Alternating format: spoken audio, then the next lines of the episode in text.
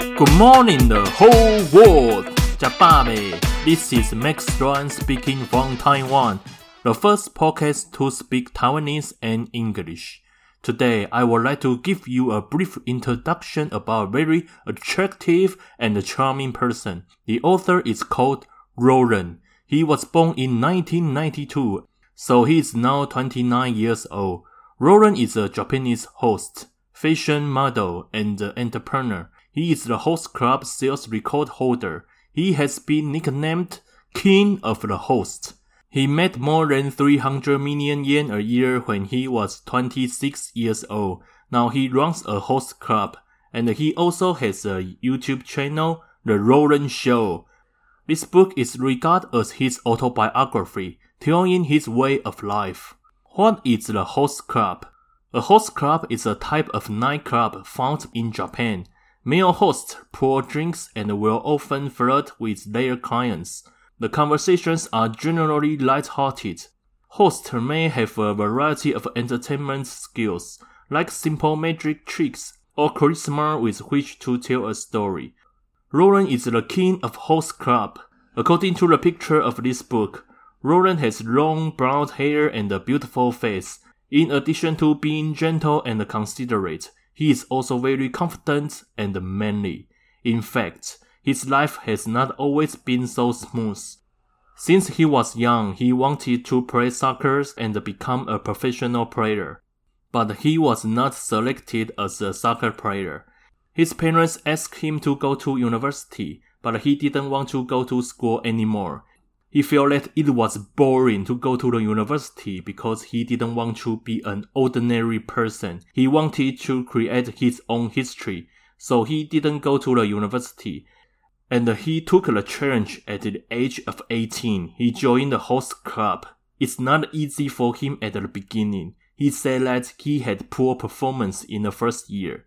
He only ate a piece of bread a day but he reached 10 million yen in about half a year. When he was 20 years old, he bought the store he served and became the owner.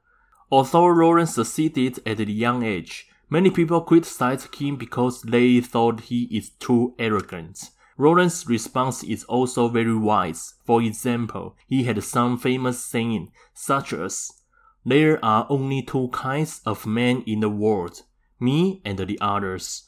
This is the title of this book. Wow, you may think this guy is crazy, but actually Roland is very kind. He donates half of this book's royalties to Cambodia's school, and half royalties are used to help reconstruction activity due to the great earthquake in Japan. Roland is well known in Japan and Taiwan. There is one thing we can learn from him. That is charisma. In Chinese, it's called 克里斯玛. This word is similar to leadership, but more than that. According to the dictionary, the definition of charisma is a special power that some people have naturally that makes them able to influence other people and attract their attention and admiration, just like some politicians and superstars. For the general public, we can also get some power of charisma. How? Just be yourself. Like Roland. I think many people don't like Roland's job, but he is so brave that he can take the risk to do something he really likes. According to Roland, he said, Since I was young, I have felt that I am special. I don't belong anywhere and I don't want to belong anywhere. I'm such a child. This sentence is what I have often said since I was young. There are only two kinds of students in the school, me and others. I don't want to live as someone who is classified as a so and so type. After I grew up, I noticed one thing. To accomplish something historic, one must have a certain degree of self-interest and belief that oneself is special existence. In order to claim to be a special existence, it is of course necessary to work hard and have the courage. You may say Roland is so unique, but I would say you don't have to be the leader, be the boss, but you have to become yourself.